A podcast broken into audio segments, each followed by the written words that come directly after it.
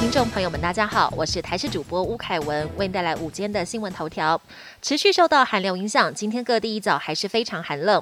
本岛平地最低温出现在台中大甲，只有七点九度。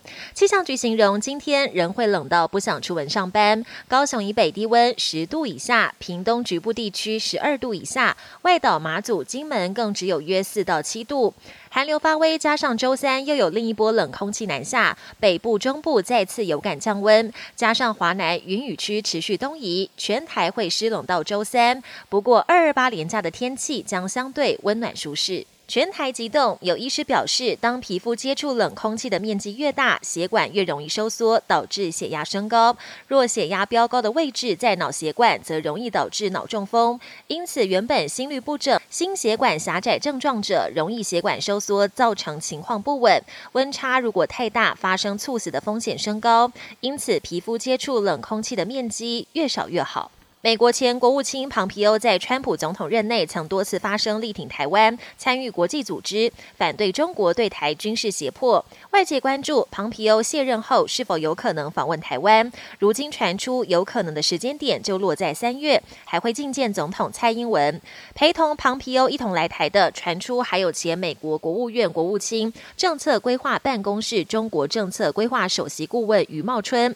这位华裔美人被认为是扭转川普政府。对中国政策的重要测试，他的同行也被视为来访团的一大亮点。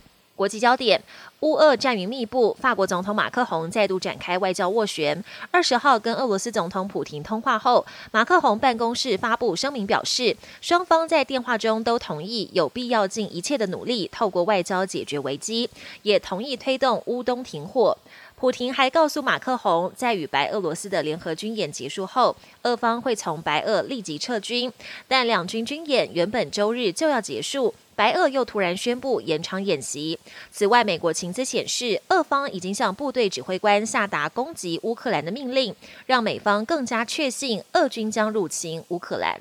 高龄九十五岁的英国女王伊丽莎白二世确诊新冠肺炎。白金汉宫二十号证实，已经接种三剂疫苗的女王仍遭到突破性感染，但只出现类似感冒的轻微症状，决定先不隔离，并继续在温莎堡进行简单的公务行程。